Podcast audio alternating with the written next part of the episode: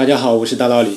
相信大家最近都听说了一条新闻，就是谷歌的研究人员发表了一篇论文，宣称达成了量子霸权。大道理最近才有空稍微研究了一下这篇论文，来帮大家了解一下谷歌的量子计算机到底做了啥。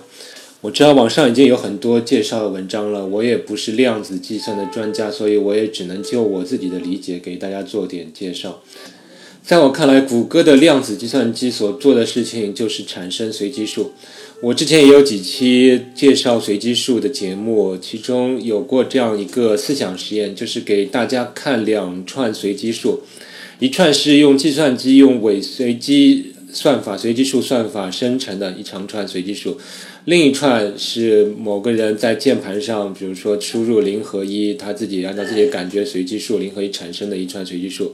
然后请你判断哪一串数是计算机产生，哪一串数是人产生的。其实你稍微想想就会知道，只要这串数字够长的话，你总是能够区分的，因为人脑。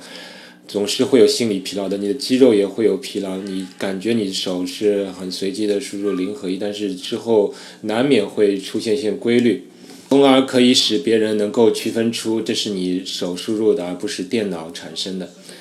这个实验也提示我们，其实随机数其实是有质量好坏的。所以好的随机数就是不容易被猜到的，而质量坏的随机数，也就是说它生成过足够长的历史之后。人们可以通过分析历史规律，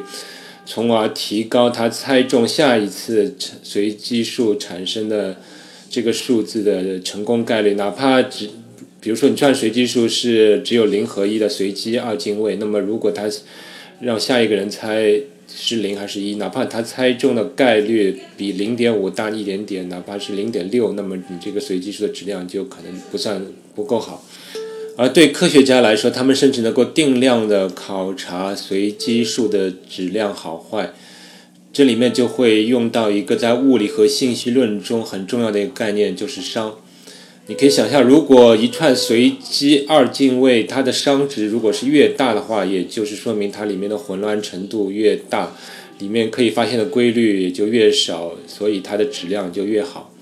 而这次谷歌的量子计算机所做的事情，就是他们用这两百秒的时间，让这个量子计算机输出了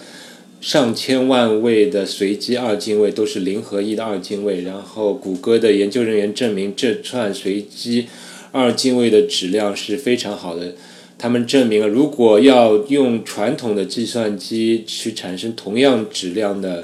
二随机二进位，那么。用现在最好的传统计算机，它都需要计算一万年左右。当然，这个结论是有两个前提的，一个前提就是说，我们要求的是产生同样质量的随机二进位。如果我们只是用普通的这个常用的伪随机数呃生成算法，那么在经典计算机上，两百秒产生这么多的随机二进位是完全没有问题，而且肯定要比这个量子计算机产生的多，也肯定没有问题，只是。生成的随机二进位的质量达不到量子计算机所达到的那个质量。另外一点就是说，我们还要假设目前没有更好的算法去产生同样质质量的随机二进位。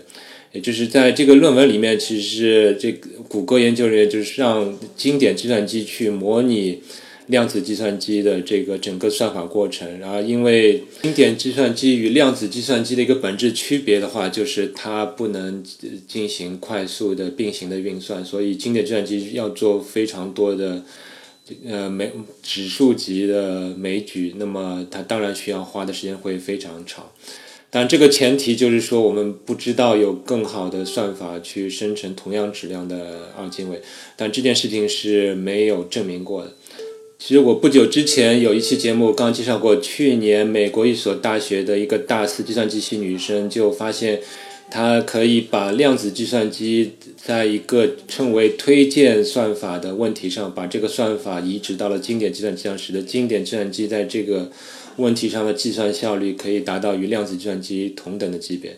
那么就这个产生随机二进位的问题来说，我们现在看来是经典计算机没有办法。以更更快的算法速度来产生同样质量的随机二进位，但这件事情确实是没有证明过的。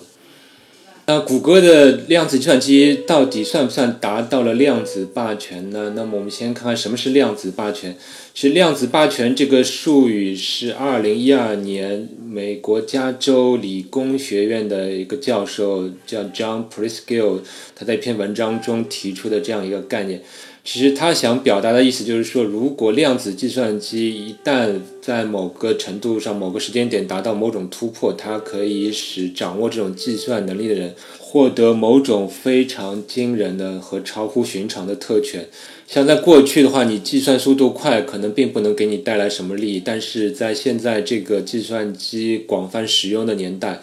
你的计算能力如果远远超过常人的话，就有可能给你带来非常大的利益。比如简单的来说，你现在有那么多数字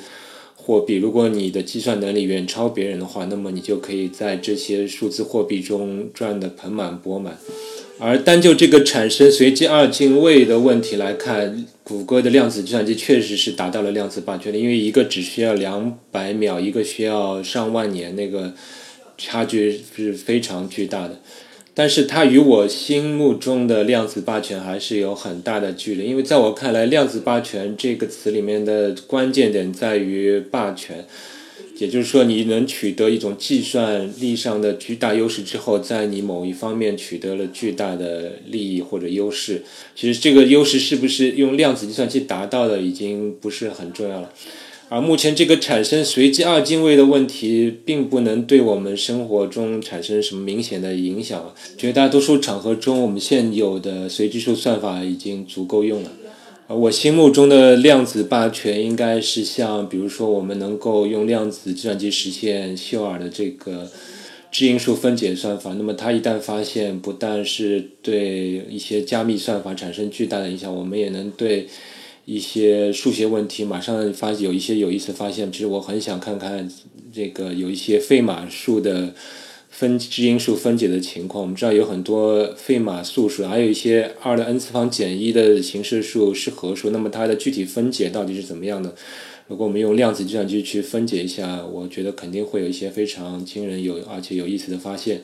所以我觉得，如果量子霸权一旦达到的话，它不应该像现在这样，大家好像听过、看过这个新闻就过了，而是至少计算机行业和数学界大家都应该忙碌起来，非常关注，成为一个非常大的热点才对。这才是一个量子霸权达到之后的一个应有的状态。John Preskill 最近本人也发表了一篇文章，评论了一下谷歌的量子计算机，他没有正面回应谷歌。到底有没有达到量子霸权？他倒是发明了一个新的术语，叫 NISQ。他说我们现在已经进入 NISQ 时代。这个 NISQ 是英语呃 Noisy Intermediate Scale Quantum 的一个缩写，它意思就是说带有噪音的中等尺度量子计算时代。带有噪音的，就是说我们现在的量子计算机它的出错率还是偏高的，就还没有达到很理想的程度。中等尺度的话，是指这个量子位的大小。像这次谷歌的计算量子计算机，它有五十三位量子位。之前谷歌也有其他新闻说，他们呃试验成功了，大概七十几位的这个量子位的呃量子计算机。其实这个大概就是一百呃五十到一百这样一个数量级吧。这个就算一个中等尺度了。其实这个尺度相对经典计算机来说，已经是非常非常大的呃空间容量了。而量子计算机下一步的发展就是从两个方面，一个就是要降低出错率，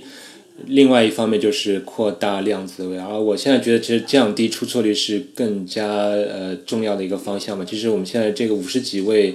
的量子位，其实空间已经够大了。如果这个出错率能够降得更低的话，那么将来。很可能就是一个重大的突破。其实我跟大家一样，都很期待这个量子霸权时代的到来。但这个时代到底什么时候来，还是非常难以预测。也许一年，也许十年，也许要更长的时间。但它的到来很有可能就是突然之间的。而目前这个领域的竞争也是非常激烈啊，比其实就是谷歌和 IBM 两家公司在量子计算上的竞争是非常激烈，所以大家都很想把这个第一的头衔揽在自己名下。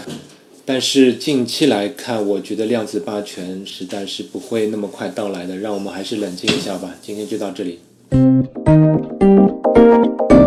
科学声音。